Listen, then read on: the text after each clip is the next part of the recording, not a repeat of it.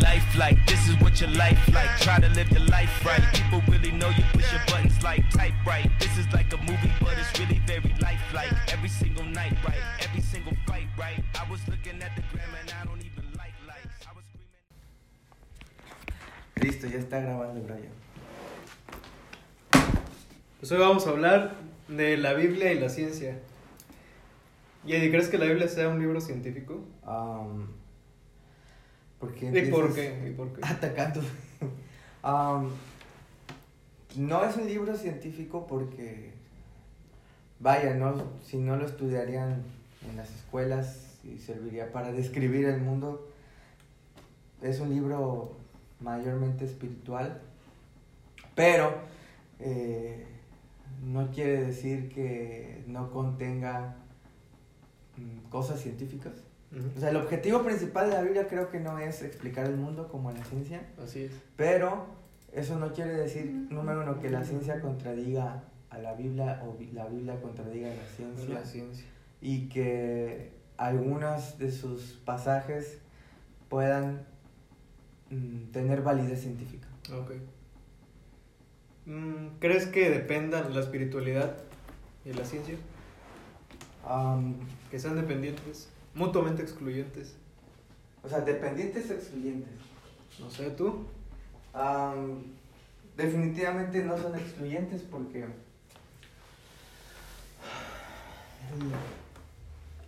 una cosa puede ayudar a entender y explicar la otra, pero también hay cosas que escapan de su injerencia. Por ejemplo, Ajá.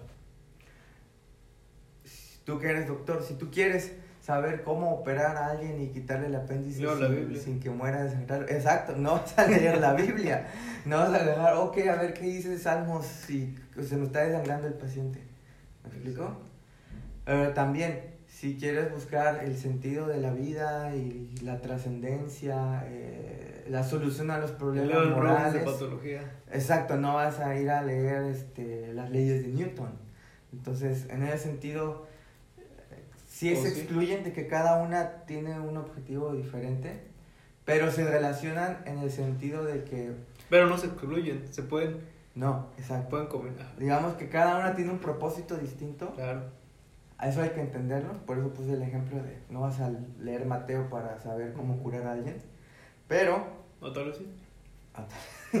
pero este pero sí hay una relación porque la misma Biblia en muchas partes dice que la creación o sea la naturaleza el universo observable son una prueba y un testimonio de la existencia de un ser superior como Dios y si la naturaleza te lleva a creer a Dios entonces mientras mejor estudias y comprendas la naturaleza que es lo que la ciencia entiendo que hace vas a poder aumentar o confirmar tu fe de que existe un creador. No sé si me explico.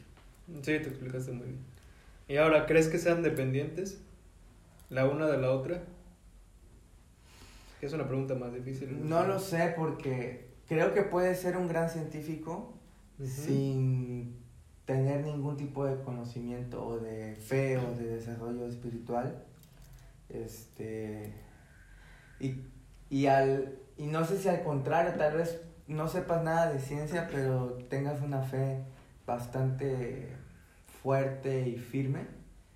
Este y aparentemente mm, no hubiera eh, no tendría necesariamente que haber esa relación.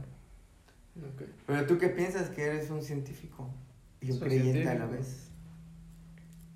Igual concuerdo contigo que la Biblia no es un libro científico, pero tiene verdades científicas implícitas en él. Pero también creo que de alguna forma la Biblia explica muchos propósitos para la vida del ser humano, cosa que la ciencia no nos, no nos proporciona. Claro. La ciencia explica el cómo y el por qué, pero no explica el propósito Exacto. ni los orígenes, muchas veces. Así es. De hecho, ahora que mencionas que la Biblia no es un libro científico, ¿recuerdas que una vez te mencioné de los terraplanistas? Ajá. O sea, muchos de los Yo soy uno de ellos. forman parte de esa eh, de ese grupo Yo, por ejemplo. el- se basan en, en pasajes bíblicos, ¿no? y dicen es que la Biblia es la verdad y la Biblia dice que la tierra está sobre unas columnas y que el, las estrellas están pegadas como en una cúpula, así, no sé qué. Y, y entonces ellos agarran esos pasajes de Job y de Isaías, etcétera, Eclesiastés, no sé dónde, para decir, si la Biblia dice esto, pues entonces esa es la verdad y, y punto, ¿no? Pero se olvidan que quien escribió eso realmente no le interesaba explicar cómo es el, el planeta Tierra. Realmente apuntaba a una verdad espiritual o trascendental. Entonces, eh, ahí es ahí cuando nos perdemos porque hay que entender como todo texto, quién lo escribió, por qué lo escribió, para qué lo escribió, a quién se lo escribió. Y en esa época que se escribió, pues no, no, ni siquiera había aviones, nadie, nadie podía volar y salir y ver cómo era el planeta Tierra. Claro. Y, así. y, y a veces algunos cristianos podemos cometer ese error de, de querer usar la Biblia para explicar los fenómenos naturales, científicos. No, Pero la Biblia no fue escrita para eso, fue para salvar nuestras almas del, del, del, del infierno, no con fines científicos. Ok. Sí, lo que dices es las antiguas civilizaciones, pues ante su falta de explicación, ante sucesos físicos, naturales, que hoy como se- conocemos como leyes de la naturaleza, que antes no existía ese concepto, lo explicaban lo más fácil, lo más razonable, entre comillas, Con mitología, era explicarlo con, con mitología, con un dios o con dioses. con cosas sobrenaturales. Es que truena tal vez porque eso está enojado, caen rayos porque eso quieren los dioses, hay inundaciones porque eso quieren los dioses, las enfermedades son producidas por los dioses, si te Castigo mueres es por los dioses, si, si vives es por los dioses. Entonces, todo lo querían explicar, según ellos, pues con eso y se entiende, porque como tú dices, no había el avance científico que, que tenemos ahora ya. Pero entonces, si Pero ahora, siempre, si ahora ya tenemos ciencia, entonces ya no necesitamos el componente divino sobrenatural para explicar las cosas. Ahí va, es que la historia de la ciencia es muy, muy completa. Tú mencionabas lo de los terraplanistas y las estrellas. Y hubo un. No, no sé qué, de qué dónde era. Pero Aristarco, no sé si sabes dónde era. Ni idea quién es. Bueno, Aristarco fue quien descubrió eh, o quien explicó Ajá. eh, cómo se producían los eclipses, ¿no? De que si la luna refleja su sombra sobre la Tierra es un eclipse solar y si la luna ejerce su sombra sobre la luna es un. O sea, fue, fue La Tierra sobre la luna es un. ajá. Y ya sabía que existían los planetas que se suspendían en la nada. No, no, no, no. Para ese tiempo pensaban que la Tierra era el centro de, de nuestro universo. Ajá, sí, sí. No creo que todavía pensaban que la Tierra era plana. No, no sé la verdad. Pero el punto es que él descubrió, bueno, a él le, le fascinaban mucho los eclipses y sobre todo los lunares. Entonces, eclipses lunares. Él hizo un diagrama donde representaba la luna, la Tierra y el Sol Ajá. y se dio cuenta que en la alineación, en la alineación del, del diagrama, lo fue acomodando y descubrió cómo se producen los eclipses. Ok. Y eso es muy importante porque en su tiempo pues nadie creía, entonces fue un avance muy importante porque además, aparte de descubrir que los eclipses y bla bla, también se descubrió que la, la Tierra no es el centro del universo y fue más allá y descubrió que, la, que el Sol es una estrella y que aparte del Sol las estrellas que vemos son igual a nuestro Sol o más grandes simplemente que más lejanas. Entonces eso fue un detonante en, la, en el mundo como lo conocemos ahora que antes de él pues no, no se pensaba así.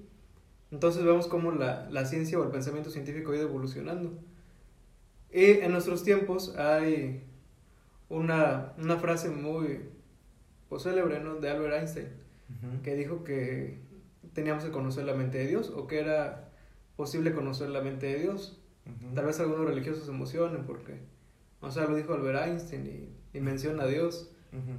Pero en realidad para él Dios, no en un sentido espiritual, sino él se refería a, A la mente de. Dios, al conocimiento científico, a las leyes científicas. Y es como actualmente se rige la... Es como la pauta, ¿no? Científica, conocer la mente de Dios, pero no un Dios personal como el que en algunos creemos, sino un... De hecho no es un Dios, es como ellos designan al conocimiento pleno de las leyes científicas. Como una imagen, símbolo, metáfora. Entonces es muy importante entender cómo ha ido evolucionando la, la ciencia, el pensamiento que se tiene actualmente y también cómo comenzamos. como humanidad. Ahora, pero eso explica entonces por qué en nuestros días es muy común que, que haya esta disyuntiva, ¿no? En que si tú eres culto o, te consideras inteligente o con conocimiento científico y así, es como que es difícil o que o estarías como que en contra de la existencia de lo divino, de lo sobrenatural, de lo espiritual y al revés, ¿no? Aquellos que, que- que son creyentes, eh, la sociedad como los tilda de fanáticos, de ignorantes, de, eh, de, an- de an- ah, ¿cómo se dice? anticuados, retrógradas, etcétera. Primitivos. Y, y será por esto, porque a lo mejor antes este, decían, ah, este, ¿qué está pasando? Es mediodía y el sol se oscureció, ah, es que es un dragón enorme que se está comiendo el sol o algo así. Y ahora resulta que con la ciencia sabemos que es un fenómeno astronómico normal y entonces ya no necesitamos creer en dragones gigantes que se comen la Tierra y en cosas así. Pero, eh, pero realmente es así, realmente cuando el, por ejemplo, con la ilustración, el siglo de las luces y todo eso, realmente ya no dejamos de necesitar a Dios para explicar nuestro mundo. Ya ahora que conocemos Exacto. prácticamente todo, todo lo que pasa, bueno, a lo mejor no todo, pero Prácticamente todo. casi todo, ya no necesitamos a Dios. Es- esa es la gran, la gran este, controversia ¿no? de la actualidad entre ciencia y religión. Que en realidad la religión Pero es real la controversia. es real, es real. Es real. Porque te digo, lo- los mayores científicos, Einstein, luego Stephen Hawking, pues eh, seguían bajo esta, esta pauta de conocer la mente de Dios y ambos murieron ateos. O sea, la- una de las mentes más brillantes, dos de las mentes más brillantes contemporáneas murieron siendo ateos. Aunque en el caso del primero, me imagino que también con Albert, eh, por un tiempo fue agnóstico porque no negaba la existencia de Dios, Simplemente decía que no sabía. decía que no sabía. Y después, el punto muy importante que tocas, eh, hay, hay una, una controversia y creo que sí es grave. Porque precisamente como ya tenemos mucho conocimiento o tenemos prácticamente conocimiento de todas las leyes científicas, a excepción de la origen del universo que nos queda la duda y cosas como los agujeros negros, O la física cuántica que aún está, digamos, en, en sus inicios. la cuántica también, pero que tiene que ver con el origen del universo y con los agujeros negros. Sí, sí, sí. a fin de cuentas. Entonces creo que es la gran, o sea, es algo muy grave, porque al, antes no conocíamos, ¿no? De todas estas cosas, eso se vino a partir sobre todo del siglo XX, conocimiento de genoma, conocimiento de el Big Bang, todo esto ha sido muy rápido, o sea, hemos logrado en Sí. 100 años lo que otros han tardado miles, Ujú. que me recuerda a una parte de la Biblia que dice que en los últimos tiempos la, La ciencia, ciencia aumentará. Entonces, es importante también tener, tener a la Biblia también como un libro profético. Porque eso lo dijo hace mucho. Y si está pasando, y si sí se está cumpliendo como lo dice, entonces valdría la pena ponerle atención. De hecho, bajo el método científico, le, daría validez a la Biblia, ¿no? Es una premisa Sí, hipótesis porque es una que hipótesis. se y se comprueba, eh, por lo tanto debemos aceptarlo como verdad. Am, am, creo que alguien que logró hacer, eh, digamos que, que des- desnudar esta falsa idea de que como la humanidad ahora ha alcanzado el conocimiento, pues ya no necesita a Dios. Um, sí, has, sí has visto las TED Talks, ¿no? Mm. La primer TED Talk que se hizo, este, que es TED por tecnología, educación y no sé qué más, pero la idea fue... ah, Y diversión. no, no es cierto. y este. Es agarrar a las mentes más brillantes de la ciencia, la tecnología, de las artes, para que compartieran el conocimiento, ¿no? Y por eso ya se empezaron a crear capítulos en varias Eh, para mí las tech talks se han, se han ido devaluando o degradando. Sí, porque paso ya tiempo. están obedeciendo a ciertos criterios. Pero bueno, pero la primer TED Talk que se hizo en la historia, Ujú. a quien invitaron a cerrar fue al reverendo Billy Graham. Ya, muy bueno. Este, no sé por qué rayos lo invitaron, porque no es ni científico ni estaba en la tecnología y así. Pero muy influyente. Pero él da un, no sé si sea una- un sermón, una conferencia, pero prácticamente les da una cachetada a todos con guante blanco, porque pues el discurso hasta antes de él era muy optimista, era eh, estamos a punto de crear inteligencia artificial, tenemos tecnología sorprendente, hay más ciencia, bla, bla, bla. Y todos pensaron, no, pues en los próximos años el ser humano será inmortal, destruiremos las enfermedades, no habrá guerras, habrá comida para todos, seremos felices para siempre. Y Billy Graham habla de algo que escapa a la ciencia, que hab- habla ¿Qué del corazón humano. Corazón humano. Y dice, am, todo lo que ustedes han hablado está muy bien, pero no ha resuelto el principal problema, que es la maldad en el ser humano. Y dice, y no hay ningún avance tecnológico, ningún software, ningún algoritmo, ningún descubrimiento científico que haga que un ser humano deje de hacer cosas malas.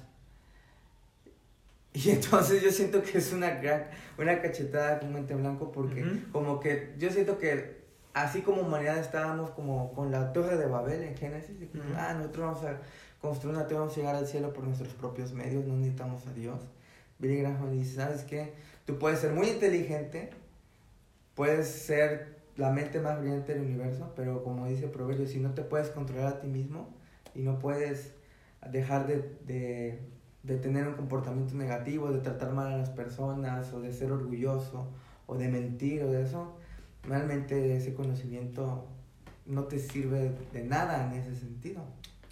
Y entonces, este, porque también otra cosa que no se habla o en esta sociedad se trata de no darle tanta atención es que los grandes ah, eh, científicos en un principio o en los ah, siglos anteriores eran creyentes.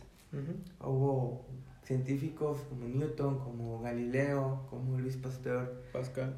Pascal, este, etcétera, que eran creyentes y nunca vieron una disyuntiva entre, ah, si soy cristiano no puedo ser científico, sino lo complementaban, porque decían, no me acuerdo quién de ellos dijo, como, como cristiano tengo la obligación de estudiar el, el mundo y la creación que Dios hizo para entenderla.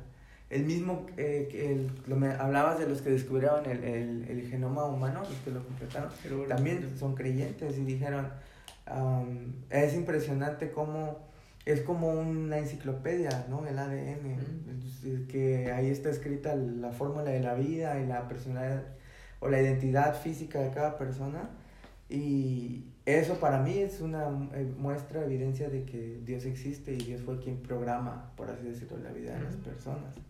Pero am, actualmente parece ser que hay esa disyuntiva, o, si eres cristiano eres tonto, eres ignorante, no eres científico, si eres científico pues no puedes ser creyente. Sí. Sí, pues los primeros este, científicos, pues obviamente la religión era predominaba, ¿no? Entonces habría, habría que ver quiénes de ellos realmente creían en Dios. No se adaptaban a, a las ideas de su tiempo, pues porque todos creían en Dios en aquel tiempo. O bueno, era como que la idea aceptada, aunque no creyeran realmente en Dios. O no tuvieran un conocimiento verdadero de Dios, mejor dicho. Como hoy, ¿no? O sea, la ciencia está dominada porque realmente quieres ser científico, lo mejor es que seas ateo. Que es una tontería, ¿verdad? Pero es como que la idea actual. Gracias a, a estos pensadores, a estos científicos que han influido con sus ideas en este, en este campo. Y, por ejemplo, eh, James Watson y Francis Crick, que fueron los que terminaron de, de completar el, el proyecto, bueno, no el El proyecto del ADN. genoma, el ADN. Pero antes de él, el, el presidente fue Mendel. Gregorio Mendel. Gregorio. Mendel, un monje. Las famosas leyes de Mendel, Padre de la genética. padre de la genética. Pero te digo, eh, a veces también la falta de conocimiento de Dios trae grandes problemas, como también la falta de ciencia. Porque el, el ejemplo más grande es Mendel. Bueno, no, en este caso es un muy buen ejemplo. Porque Mendel era muy religioso. Claro. Y obviamente era muy inteligente. El problema es que Mendel, como era muy religioso, creo que se quiso dedicar a la vida clerical, no, no sé, Monástica. monástica. Y dejó a un lado sus, sus estudios y no continuó sus aportaciones a la genética en aquel momento llamado herencia. Y tuvieron que pasar muchos años para que estos dos chavos, James Watson y Francis Crick, retomaran y ahora sí que sacaran a la luz, a flote todo, todo esto. Ya después vieron el proyecto del genoma humano, que ya se terminó. Pero, o sea, eso voy, es muy importante, ¿no? El hecho de ser, de ser una persona con fe no excluye a que debas también eh, seguir ciertas pautas científicas o, o no, no detengas a tu mente por esta razón, al igual que si eres alguien religioso, pero crees que la religión o... No, porque también vivimos en una vida, en una vida ma- material, una vida... Tenemos un cuerpo, el cuerpo funciona de alguna forma, Claro. y lamentablemente no nos morimos. O sea, lo, lo conveniente sería que cometamos algo mal y nos muramos rápido, pero pues no pasa así, la mayoría de las veces. Entonces también hay que ser eh, un poco más responsables con nuestra propia persona, pero también con, con el mundo y informarnos un poco. O sea, me llama la atención lo que dices de Mendel, que a lo mejor eh, en algún momento de su vida él o alguien le pudo plantear la idea de que um, no tiene caso que estudies esas cosas científicas, mejor dedícate a tu alma, a Dios y la Biblia y orar y así. Este, y digamos que esa sería la contraparte, ¿no? Podemos de- denunciar y decir, ah, los científicos, este, eh, pues tienen que ser más humildes, aceptar que hay cosas que la ciencia no puede explicar y aceptar que la religión, la fe no está peleada con la ciencia, pero también los religiosos, este, o en este caso los cristianos, también tienen que, no pueden como que simplemente decir que no se necesita la ciencia o no estudiar conocimiento científico, porque de hecho tenemos en la Biblia pues a, un- a un- una eminencia como el rey Salomón, ¿no? que dice la misma Biblia que se dedicó a escribir libros de animales y plantas y cosas así.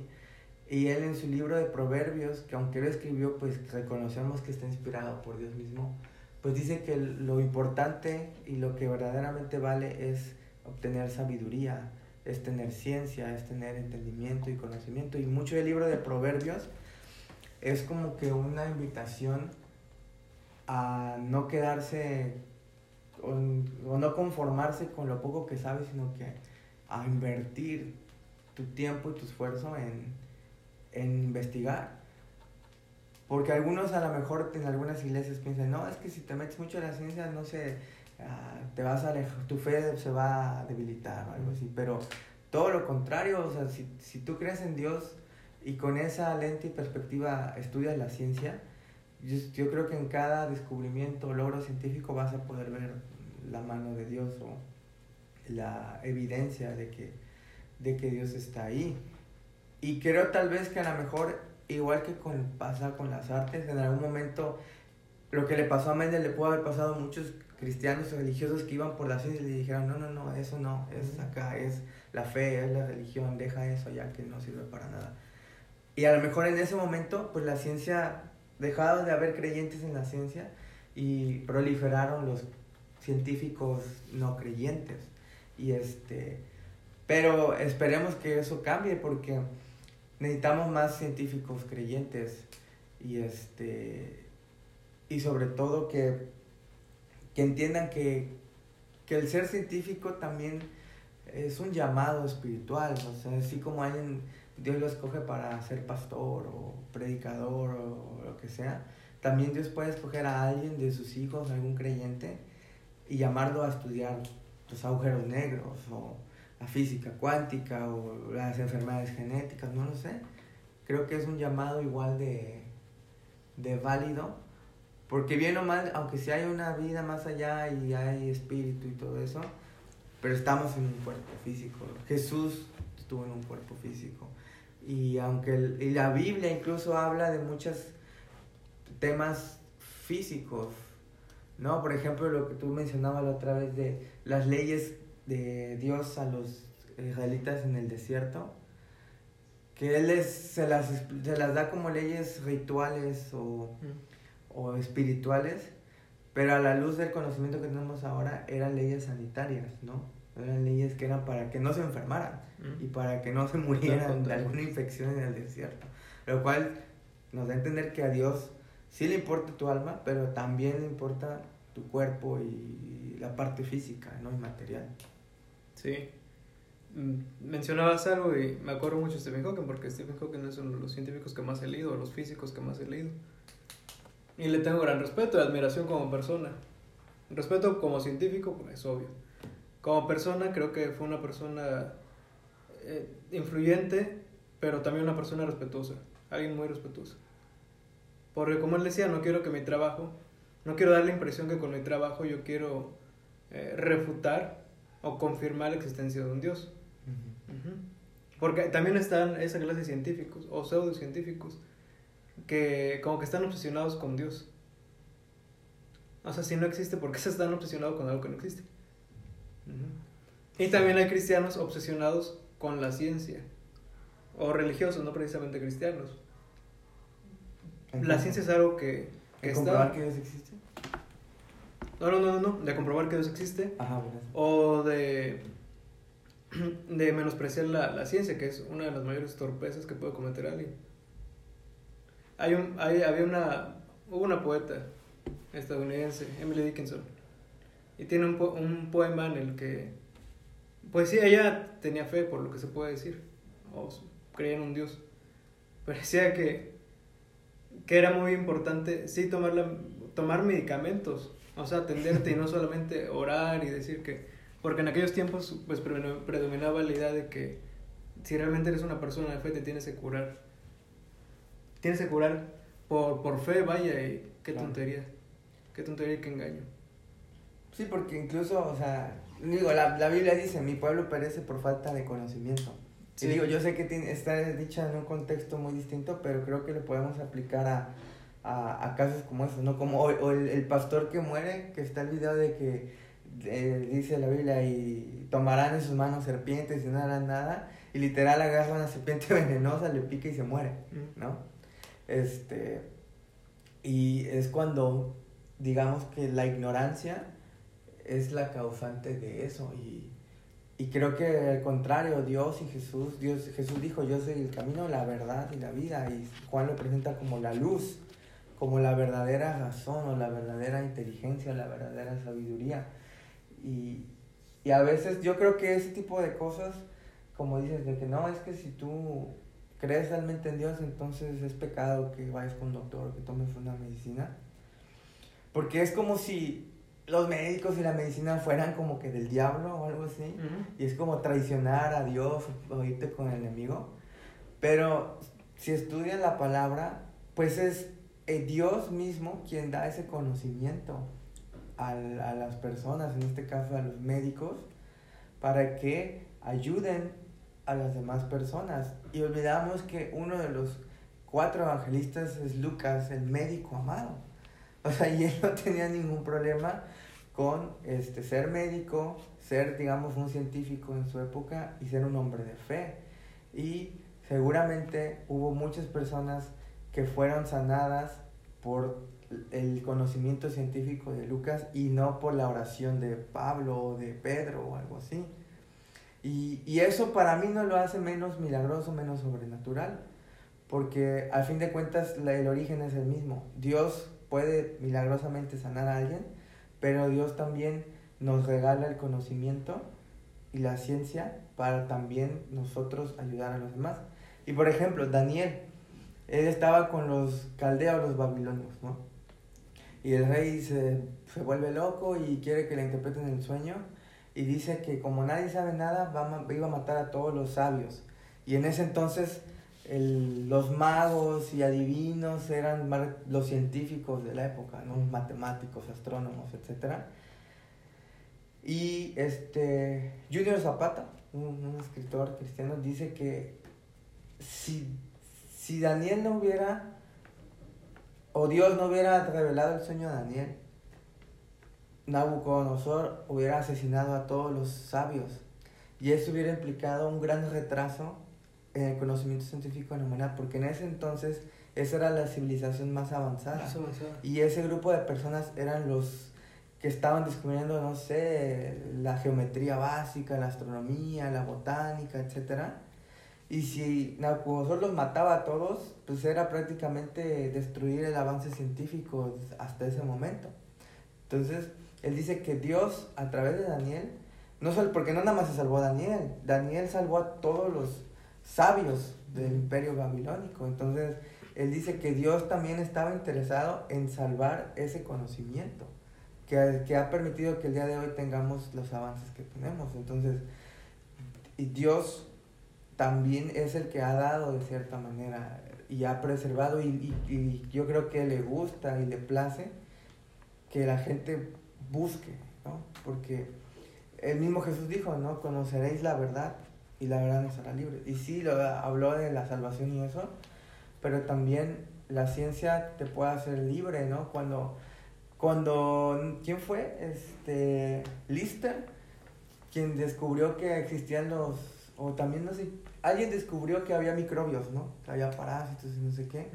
Y creo que Lister fue el primer médico que se lavaba las manos antes de operar a alguien y eso hizo que, o cuando daba luz a las mujeres, y eso hizo que muchos dejaran de morir simplemente porque pues ah, como no sabían que existían los microbios, pues agarraban tierra y luego iban y abrían una persona y así se murió una infección terrible.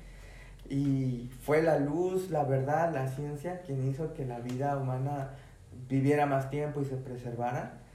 Y no creo que Satanás, que odia a la humanidad, sea el que crea el, el impulsor de eso. Para mí, No. ese es Dios mismo.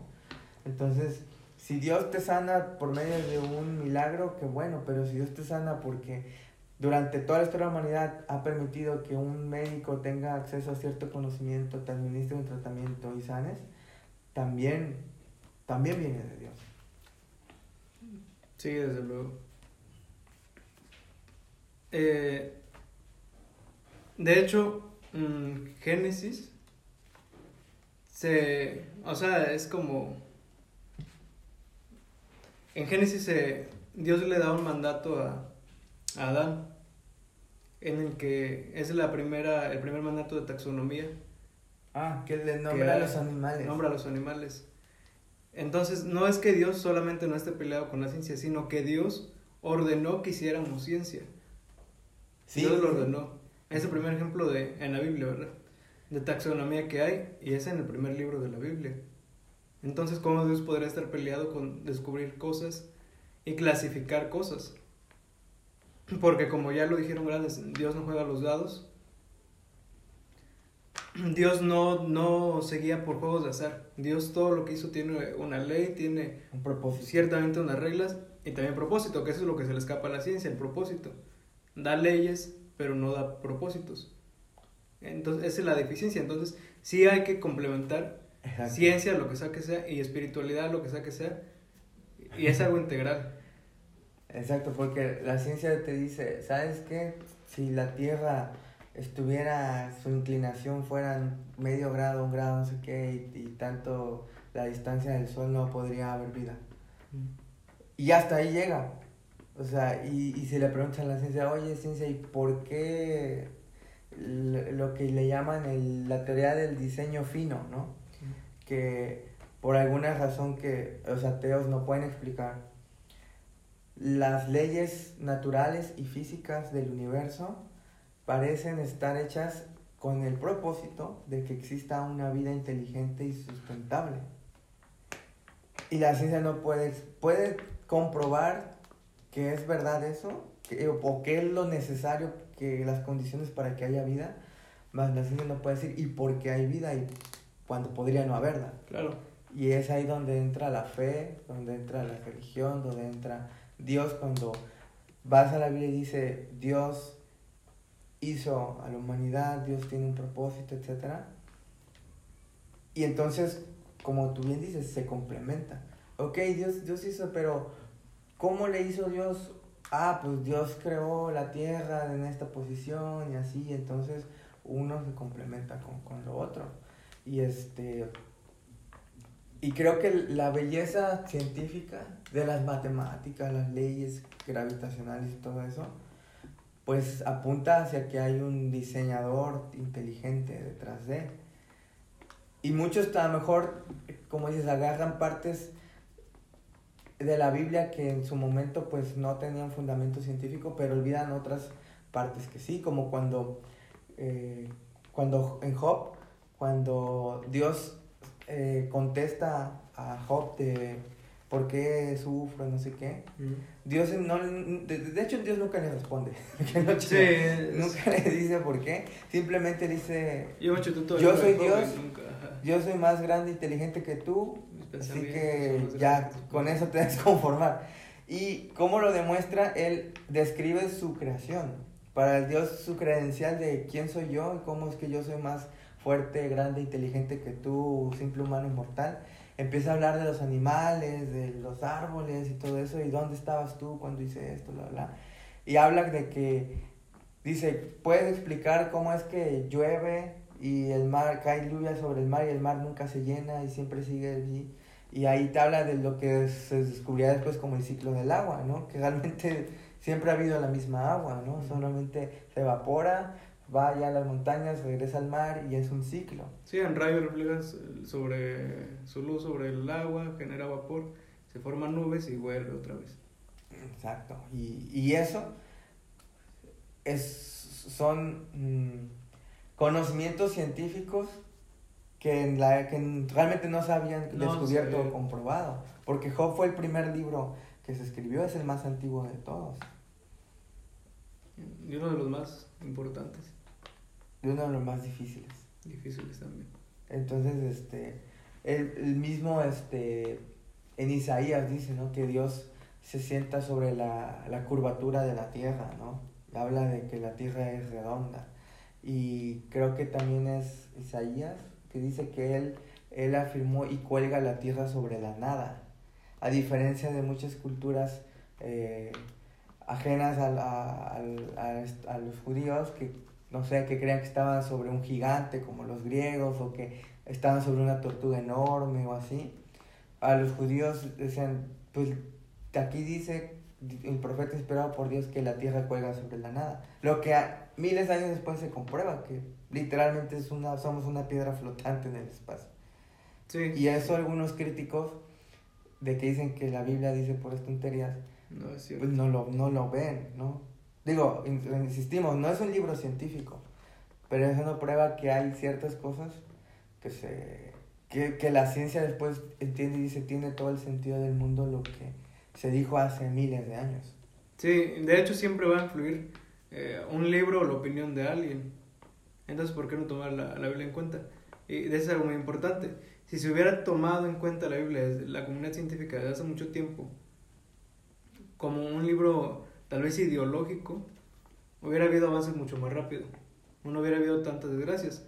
Porque uno de los, de los más influyentes fue Aristóteles, pero Aristóteles, sus ideas de la verdad dejaron mucho que desear. Desde el punto de vista moral y ético. Desde el punto de vista moral y ético, pero también desde el punto de vista científico. Astronómico. Dejaba mucho que desear, la verdad. Entonces, sí, la Biblia no es un libro científico, pero si creemos en Dios y creemos que eh, pues la Biblia debe ser el libro con mayor autoridad en todo nuestro universo, o al menos para nosotros. Así es, y si es un libro con autoridad y la Biblia nos invita a, a conocer más, pues este como, como alguien decía, ¿no? Si Dios nos dio la capacidad de, de dudar, ¿no? De ser curiosos, desde niños papá, ¿por qué sale el sol? ¿Por qué cae agua? ¿Por qué esto, lo otro? O sea, es algo innato al ser humano. Dios, Dios pudo crearnos apáticos, simplemente como que, ah, pues vive aquí ya. Pero si Él puso esa insatisfacción y ganas de conocer más, porque insisto, eso no creo que lo haya, o sea, no lo pones de al diablo en nuestros corazones, es Dios quien lo pone, porque Él quiere que nosotros eh, participemos con Él en, el, eh, en, el, en, la expansión del universo, por así decirlo, porque lo que tú decías, ¿no? Em, Dios pudo haber creado a todos los humanos, pero crea solo a Adán y Eva dicen ustedes creen. O sea, yo los creo a ustedes, ahora ustedes creen. Yo hice el, campo y las plantas, ahora ustedes siembren y creen. Y creo que desde el principio en el relato bíblico está claro que sí, Dios es la fuente y el creador, pero invita a la humanidad a crear y a descubrir junto con Él. Porque incluso hay muchas cosas que Dios guarda silencio, pero no porque no, no quiere que lo sepamos, sino porque Él quiere que nosotros lo hagamos por nuestra cuenta, como los papás con los bebés, ¿no? O sea, hay muchas cosas que no van a, si el, el, el, bebé apenas puede caminar, no lo van a cargar todo el tiempo hasta que camine, ¿no? Lo impulsan a que camine por sí solo y se desarrolle. Y creo que si Dios, repito, puso eso, es para que no lo metamos en una caja como a lo mejor pasó con Mendel, tristemente, ¿no? Porque no es pecado, no está peleado, ¿no? Y ojalá mucha, muchos jóvenes o mucha gente que quiera iniciar una carrera científica, pues puedan animarse, porque a fin de cuentas eh, la misma Biblia dice ¿no? que todo lo que hagamos lo hagamos para el Dios, y se puede y se debe, más que nada en estos tiempos, hacer ciencia para la gloria de Dios. Así es, y respecto a lo que decías sobre el origen del universo y todo eso que es, al parecer lo que inquieta a muchos, pues personalmente creo que Dios lo creó. La contraparte, pues nunca se ha podido demostrar Exacto. que creó el mundo, pero sí que nos hemos acercado a comprender qué creó el mundo. Pero por lo menos la ciencia ha comprobado que tuvo un origen. Tuvo un origen, cosa que antes no, no se sabía. Exacto. Eh, primero fue la teoría de la relatividad de Einstein, que es muy importante, que, Sí. que habla sobre la masa y la energía, y nos da un- una, una ley, un principio muy importante, que es que la masa y la energía, la energía se puede transformar en masa y la masa en energía, Ujú. cosa que antes eh, no, no estaba, y él lo comprobó.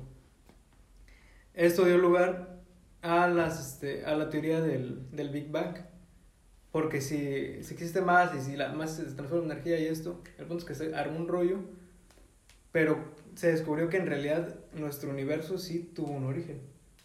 Y eso, aunque muchos no lo quieran aceptar, eso te debe llevar a un, que el universo tuvo una causa. Ahí, ahí vamos, ahí vamos.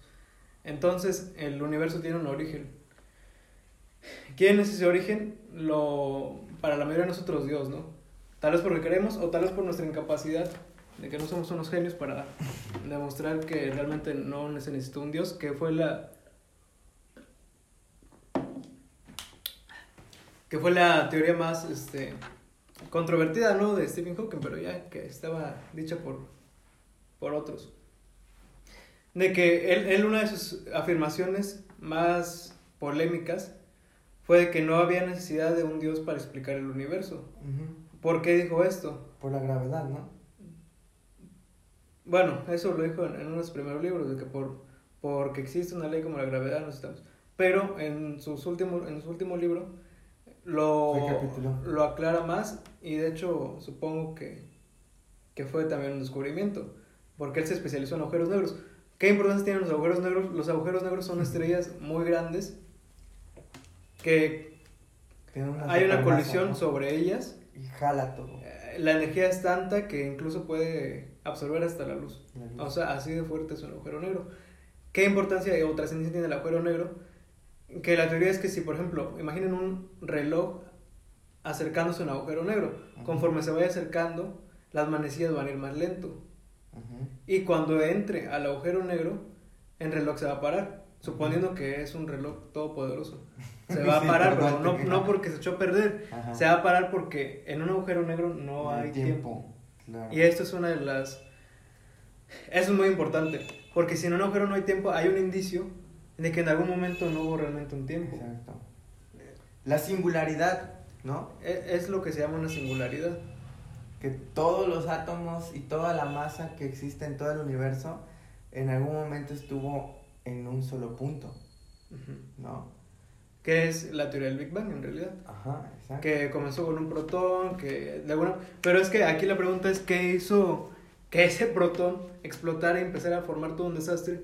Esa es la gran pregunta. Desde luego se sabe que fue algún protón y que ocasionó la formación de muchos cuerpos de, de planetas, de eh, estrellas, todo tipo de, de cosas del universo. Y bueno, en el caso de la Tierra, la vida. Es muy curioso, ¿no? ¿Por qué no hemos encontrado bien otros planetas? Pero incluso ese, e- ese avance da más evidencias a favor de un Dios o un creador, si no quieren llamar Dios, Claro.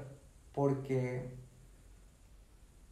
es todo lo que, que empieza a existir tiene una causa y un origen. Y si el universo existe, por lo tanto tiene una causa y un origen. Pero siempre lo que causa algo es externo a ese algo. Nada se causa o se produce a sí mismo. Nadie se crea a sí mismo. Siempre todo se crea o se produce, pero por una fuerza externa a, a eso, ¿no? Y el universo, como tú bien dijiste, se inició el tiempo, el espacio y la materia, pero quiere decir que hubo algún momento, no sé si se supone que no había tiempo, ¿cómo podemos decir eso? En el cual no había eso, pero lo tuvo que crear algo o alguien que se escape al tiempo, a la materia, al espacio. Y Génesis 1.1 dice, en el principio Dios creó los cielos y la tierra. En el principio, es decir, hay un origen del tiempo, creó los cielos que nos habla del espacio y la tierra que nos habla de la materia. Y eh, coincide con es- esa teoría, la explicación más lógica es que un ser, repito, más allá del tiempo y del espacio, tuvo que crear el tiempo y el espacio. Y la definición bíblica de Dios es un Dios trascendente que no está limitado ni por el tiempo ni por el espacio y que es inmaterial, es espiritual. Sí, es la. Pues como que la gran conclusión, ¿no? De Stephen Hawking antes de morir. Y bueno, él dice que como no. ha- Como en el- los agujeros no se ha demostrado que no existe un tiempo, entonces era ilógico pensar que alguien pudiera crear algo si no existía el tiempo.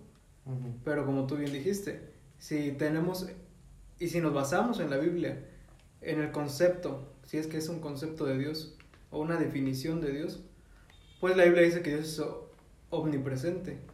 Entonces realmente podemos encontrar a, a Dios o ver eh, su creación, ¿no? En todo lo que hay. Y, vamos, y nos va a remitir a lo que en alguna vez pasó por su mente eh, de- conforme al propósito de la creación de nuestro universo, de nuestra propia vida y de el impacto que tiene en el desarrollo espiritual de nosotros o hacia dónde estamos dirigidos o hacia dónde vamos dirigidos. Así es. Este mismo quien decía que, que él, para él, pues cada quien podía creer o tenía, era libre de tener la fe que quisiera, pero que para él la explicación más fácil, o sea, fácil, es que no hay Dios y que por lo tanto no, no hay vida más allá ni que, y que nuestras vidas no están dirigidas pues obviamente por nadie. En lo cual me suena un poco contradictorio.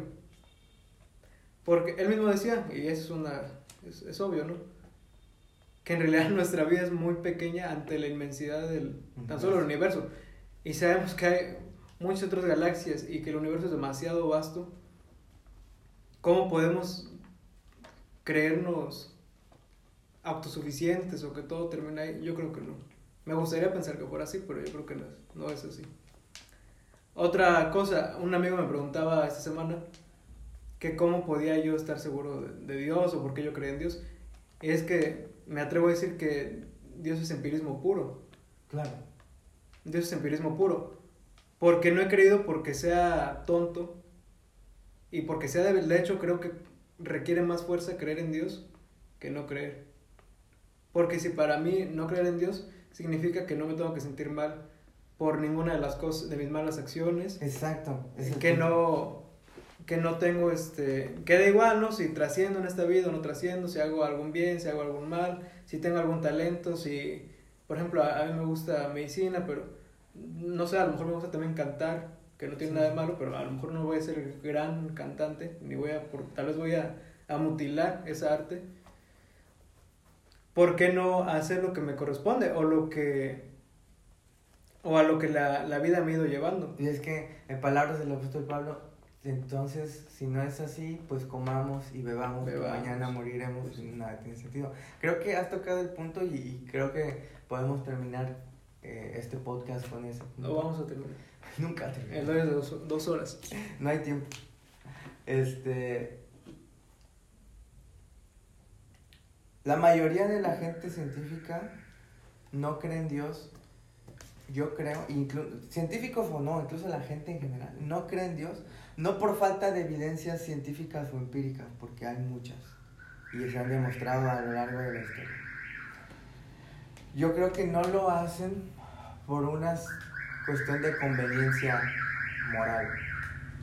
Si Dios no existe y el universo y la vida se crearon por el azar, tu vida y mi vida y la vida de todos simplemente es una casualidad. Somos un montón de átomos que por casualidad tienen vida y conciencia.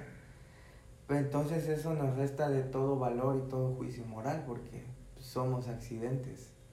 Pero si aceptamos que hay un Dios y aceptamos el relato bíblico que el ser humano está hecho a imagen y semejanza de Dios y que el ser humano y la vida tienen valor, un valor intrínseco y por sí mismos, entonces eso nos hace seres conscientes y seres morales con deberes, privilegios, responsabilidades y derechos. Y eso entonces implicaría que si Dios existe, tenemos una ley en nuestros corazones, una conciencia que nos dice qué es lo que está bien y qué es lo que está mal, y que si hacemos algo mal, merecemos un castigo.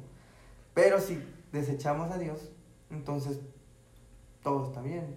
No tienes más que, y nada más tienes esta vida, no hay nada más allá, pues dedícate simplemente a sacar el mayor placer de esta vida sin que te importe matar, robar, violar, asesinar, porque no tiene sentido. Y eso sería para mí un panorama muy triste. Simplemente eres, naciste por casualidad. Es, que- es como le, que le digas a un bebé, nosotros pues no te queríamos, un día llegamos a la casa y ahí estabas, pero pues ni te queríamos tener. Y literalmente el ateísmo nos deja huérfanos. Pero el cristianismo dice, hay un, tienes un padre que quiso que nacieras y te creó con un propósito para que ames y seas amado. Y yo, siendo romántico como Oscar Wilde, prefiero creer eso. Que mi vida tiene propósito y tiene sentido. Sí, claro. Entonces, volviendo a lo del empirismo, Dios es completamente empírico. O sea, yo he tenido experiencias y he comprobado aparte que Dios existe y que incluso, incluso podrían decir, no sé, son ideas o, o... Pero no, porque la realidad nos muestra que no... Un evento no puede tener tantas casualidades. Es improbable, prácticamente imposible. Y creo, creo que sí hay un Dios. Y creo que también tenemos un espíritu. Aparte de una mente, un cerebro, regulado por hormonas y por conexiones reverberantes. Porque aún la ciencia no ha descubierto y explicado qué es la conciencia y cómo se adquiere la conciencia. Es otra. Explica el cerebro, la actividad neuronal, fisiológica, pero la conciencia es un gran misterio. Otro punto es que tal vez el aspecto moral sea alguno para algún impedimento, al, algún obstáculo para alguien ejercer su fe o creer que hay mínimo un Dios. Pero tal vez es una postura muy extremista. La mayoría de las personas yo siento que, como te dije, tener conocimiento de Dios requiere mucha más fuerza que no creer en Dios o que no aceptar que hay un Dios. Porque estamos muy acostumbrados a vivir una vida mm, terrenal, terrenal, Mundana. mundana. Y, no me refiero precisamente a pecados, porque por ejemplo eso de violar, matar, No, sí. no creo que la mayor parte de la sociedad tenga esas es- patologías. Vana. Vana, o tal vez no tan vana como, como Stephen Hawking, pero la espiritualidad requiere, es otro campo. No está peleado, pero requiere que le pongas atención y que aprendas a entenderla como lo que es. No se va a entender eh, debajo del microscopio, no se va a entender con algoritmos, no se va a entender con ecuaciones, se va a entender como Dios dispuso que se, que se entendiera, Con por fe. la experiencia personal, con fe, Ujú. pero no es una fe ciega. Claro, no, no, no. A muchos creen que ay, eh, la religión, el cristianismo es una fe ciega, pero no. realmente, si ocupas tu cerebro, vas a llegar a conclusiones de que Dios existe, Jesús existió, Jesús resucitó, la Biblia es real, porque hay pruebas y como tú dices, hay experiencias. Porque una persona, ¿cómo explicas, no? Que una persona que, no sé, el típico ejemplo, el cliché cristiano, ¿no? Era alcohólico, golpeaba a su mujer, etc. Y de repente cambia radicalmente su conducta y esa dependencia a esa sustancia se va. Ahí la ciencia tiene que detenerse y pedirle a la fe que lo explique. Y eso no hace a la ciencia menos. Simplemente la ciencia explica una cosa y la fe explica otra y en conjunto ah, pues funcionan bien y son necesarios. Y el punto es que también la, la ciencia fue de alguna forma, Dios nos dio la libertad de descubrir cosas, de postular cosas y también se le debe dar la importancia que el mismo Dios le da. Porque muchas veces pasa que, que quieren simplemente tomar en cuenta a Dios y, y dejar a un lado también los aportes que han hecho grandes hombres al campo de la ciencia. Si no fuera por ninguno de estos, no conoceríamos el mundo como lo conocemos hoy. Tal vez estaríamos muertos o nuestros familiares. Pasa mucho en medicina, ¿no? Que, no sé, una operación, una circunstancia muy difícil y que realmente sí tenía o sí tiene una solución quirúrgica o, o, terapéutica. Pero los familiares de buenas o primeras solo dicen que gracias a Dios y se olvidan de ser agradecidos con el equipo de trabajo, eh, médico, enfermera, eh, el laboratorio, Perdón, el gabinete. Y es algo que no debe pasar. Sí, es, es, es cierto, o sea, sí, o sea, sí, claro que fue gracias a Dios. Claro, fue Pero a Dios decidió usar a ese estudiante que pasara cuatro o cinco años estudiando, ya ese anestesiólogo que tuviera paciencia, o sea, ¿me explico? Y no- a lo mejor muchos Y al final de cuentas, Dios no bajó del cielo, no, más bien no está en el cielo, está en todas partes. Pero Dios no agarró un bisturí ni, ni ideó un plan terapéutico para... Así, o sea, no que no pueda hacerlo, Sí, claro sí, que lo sí, podría hacer sí. sin necesidad de eso. Pero él decide no hacerlo. Pero él decide no hacerlo porque, porque está... Confía en nosotros. Es el gran diseño, es el gran diseño. Nosotros podemos hacerlo, hazlo tú. No necesitas a Dios para hacer lo que Él Te di diseñó que fueras inteligencia, tú. te di capacidad, te di creatividad, que son atributos divinos. Que es, que es otra, otra parte de la fe, ¿no? Que muchas veces usan la fe como escudo para ser unas personas irresponsables con su propia vida y con, y con el mundo como tal.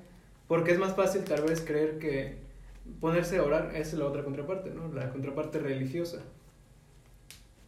Me pongo a orar y si no funciona fue la disposición de Dios y si funciona pues gracias a Dios. Ah, claro. Es, es otra cosa. Este, que- es un tema muy, muy aparte, pero yo lo defino como que a veces disfrazamos de espiritualidad nuestra pereza. nuestra pereza. Dios, dame un trabajo, dame un trabajo, sí, papá, pero ora, pero sal, ve a la empresa, imprime tu currículum, haz llamadas, me explico, no encerrado en tu casa, este, va a llegar alguien. Digo, a, a lo mejor hay historias de cosas que han pasado así, pero eso no quiere decir que sea la regla. Y a lo mejor Dios en su No, misericordia es- dijo, este, este nunca va a hacer nada y se va a morir de hambre, pues ya le hago, le Son doy circunstancias así. también, o sea, si de plano la persona de verdad no va, no va a poder Y comprenderlo se va a morir de y se va a morir de hambre, obviamente Dios tendría que tomar cartas en el Porque es bueno, Porque muy es bueno. Es muy bueno. Es, otra, es otro punto. Ese es el que quería tomar. O sea, no es que Dios tampoco. Las personas que por lo moral y bla, bla. Yo me considero un cristiano que no le da mucha importancia a la moral. La tengo, pero no creo que sea. Porque O sea, tiene un límite la moral. Tiene un límite. Pero la Aparte, la moral- y la fe, Está estipulada por la sociedad. la Lo que moral es es, moral un de aquí- árbol que da moras. La moral es un árbol que da moras. Bueno, pero Brian, No, ya tenemos que terminar este podcast. No me quites la idea. Ajá, termina tu idea. Tú dices que la moral no es tan importante para ti. Sí, pero esa no era la idea. La idea era. Cuando te dije Dios es bueno porque... Exacto, esa era la idea. Tal vez reconciliarnos con Dios no trae. No trae ningún tipo. O, o sea, te topas con que has hecho cosas que realmente sí desagradan a Dios, que sí te estás buscando cuenta con Dios. Sí. Pero lo grande de todo esto es que es un Dios que no es vengativo y que no. Ni rencoroso. ni es rencoroso, sino que es un Dios que te da una oportunidad, y no una, te da muchas, Muchas. oportunidades Claro. para mejorar durante todo este trayecto y toda esta aventura, como lo quieran llamar, que tenemos en la Tierra. Y de eso se trata.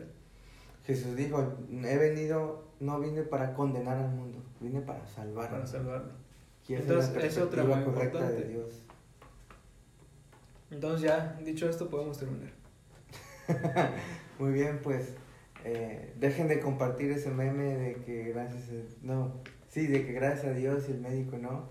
Si son médicos, no se enojen con la gente y no operen mal a, la- la- a, a un paciente religioso creyente. Sí, de acuerdo. Y- No maleficencia. Y este y pues nada, esperemos que, que haya más reconciliación entre científicos y creyentes, que los creyentes seamos más científicos y los científicos más creyentes y, y no caigamos esta mentira de que es uno contra otro, porque ya hay mucho odio y división en esta sociedad, no necesitamos más. ¿De algo francés? Arrivederci. Bye.